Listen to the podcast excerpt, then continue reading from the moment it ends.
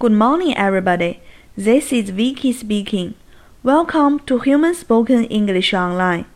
各位早安，我是 Vicky 老师，欢迎来到乐城洪恩线上口语团 A 组，Day three hundred and seventy-eight. Here we go. 小萌想要知道小新每周四都上什么课，让我们来看看他是怎么问的。What do you have on Thursdays?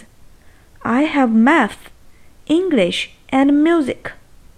小萌问道：“What do you have on Thursdays?” What? What? 什么？Do? Do? 助动词。You? You? 你。Have? Have? 有。On Thursdays. Thursday，周四。在具体的某一天前，需要用介词 on。On Thursdays. On Thursdays.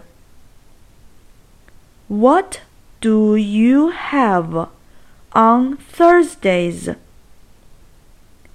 What do you have on Thursdays? 周四你有什么课？小新回答道。I have math, English, and music.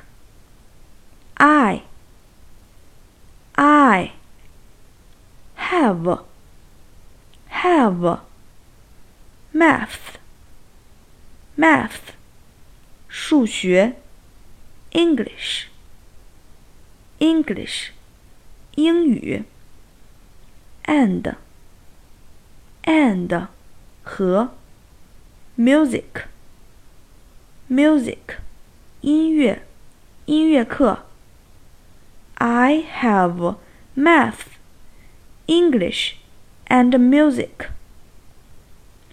I have math, English, and music. 我有数学、英语和音乐课。让我们再完整来一遍。